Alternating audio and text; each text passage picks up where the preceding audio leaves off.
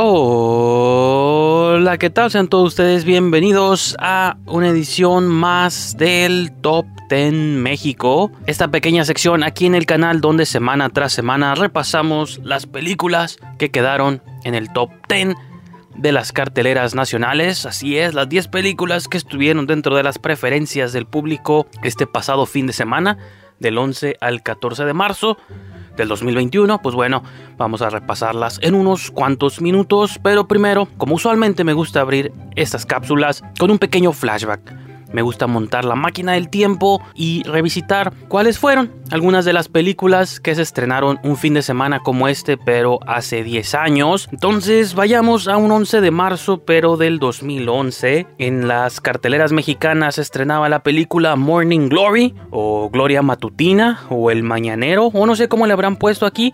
La vi yo hace mucho tiempo, solamente recuerdo que es protagonizada por Rachel McAdams y una película protagonizada por Rachel McAdams nunca es una mala película para ver. Por otro lado, también se estrenaba la película The Kids Are Alright con Annette Bening, Julianne Moore, Mark Ruffalo, Mia Wasikowska y Josh Hutcherson. Otras dos películas que se estrenaron por aquellas fechas, una que vividamente recuerdo haber visto en cines y recuerdo haber disfrutado, más si no me pregunten nada sobre la trama, porque no recuerdo nada, pero inferiré por el título que se trata sobre una batalla alienígena en Los Ángeles, así es Battle LA o Batalla por Los Ángeles o Invasión Los Ángeles, no recuerdo cómo se llamó. Aparte también salieron muchos rip-offs e imitaciones por aquellos tiempos. Así que esta película de acción, ciencia ficción, espacial, salió también un 11 de marzo. Y una película del director Mark Romanek, Never Let Me Go, que curiosamente es, es protagonizada o coprotagonizada por Kira Knightley, que es una de mis actrices favoritas, pero también se me hace muy curioso que esté coprotagonizada por Carrie Mulligan. Curiosamente, al momento de la grabación de este segmento, acaban de anunciar las nominaciones al Oscar y si alcanzan a ver en el póster, tal vez no alcancen a ver, pero tendrán que buscarlo ustedes por fuera. Dice Academy Award nominee Carrie Mulligan, porque en aquellos tiempos, en el 2011, Carrie Mulligan había sido previamente nominada por An Education, que salió alrededor del 2006. Hasta el momento había sido la única nominación al Oscar de Carrie Mulligan, pero al momento que se publique este video, Carrie Mulligan va a ser dos veces nominada al Oscar, ahora por Promising Young Woman. Así que las vueltas que da la vida o las coincidencias que suceden en el span de 10 años. Y pues bueno, de inmediatamente pasamos a lo que todos están esperando, las 10 películas que se estrenaron este fin de semana. Varias sorpresas, varios estrenos, más de los que hemos mencionado desde que comenzó esta pequeña sección. En décimo lugar parece que al fin nos dice adiós o nos estará diciendo adiós pronto Greenland o el día del fin del mundo. Después de 17 semanas descendió un peldaño del noveno al número 10 y muy probablemente desaparezca por completo en el rango de las próximas semanas. Así que Greenland fue bonito mientras duró 17 semanas, tal vez sea una especie de récord, lo estaremos viendo conforme progrese el año con otras películas, pero de momento Greenland se acerca el fin de su ciclo de vida. Otra película a la que se le acerca su fin de ciclo de vida, una película de Warner Brothers, después de 12 semanas tenemos Wonder Woman 1984, también muy probablemente desaparezca pronto, y este cayó 5 grandes peldaños y también no le vemos ya mucho futuro en la tabla. Afortunadamente DC Comics seguirá presente durante las próximas semanas en la conversación de todos gracias al Snyder Cut. Así que mientras Wonder Woman se despide de las tablas, el Snyder Cut de Justice League estará en boca de todos. Pero bueno, DC Comics, mi franquicia de cómics favorita, sigue vigente. Otra película que también se despide poco a poco de la tabla en octavo lugar, desciende tres peldaños, del quinto al tercero.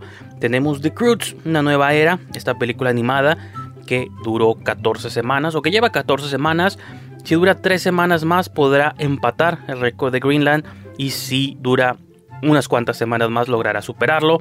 Así que estarán compitiendo The Croods y Greenland por cuál es la película que más tiempo duró en el top 10. En número 7, una película que todos los que sean fans del anime van a odiarme porque desconozco por completo esta saga y esta franquicia.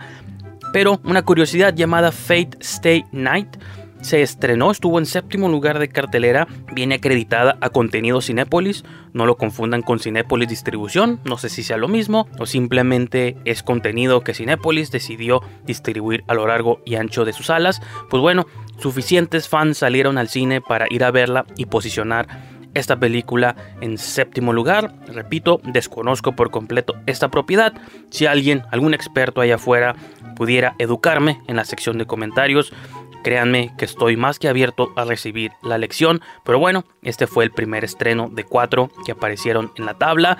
En número 6, descendiendo tres peldaños, del 3 hasta el sexto, tenemos Monster Hunter, la película de Paul W. S. Anderson, protagonizada por Mila Jovovich, pues desciende tres peldaños después de un mes completo en cartelera. Supongo que se va a mantener en los últimos cinco lugares durante las próximas semanas.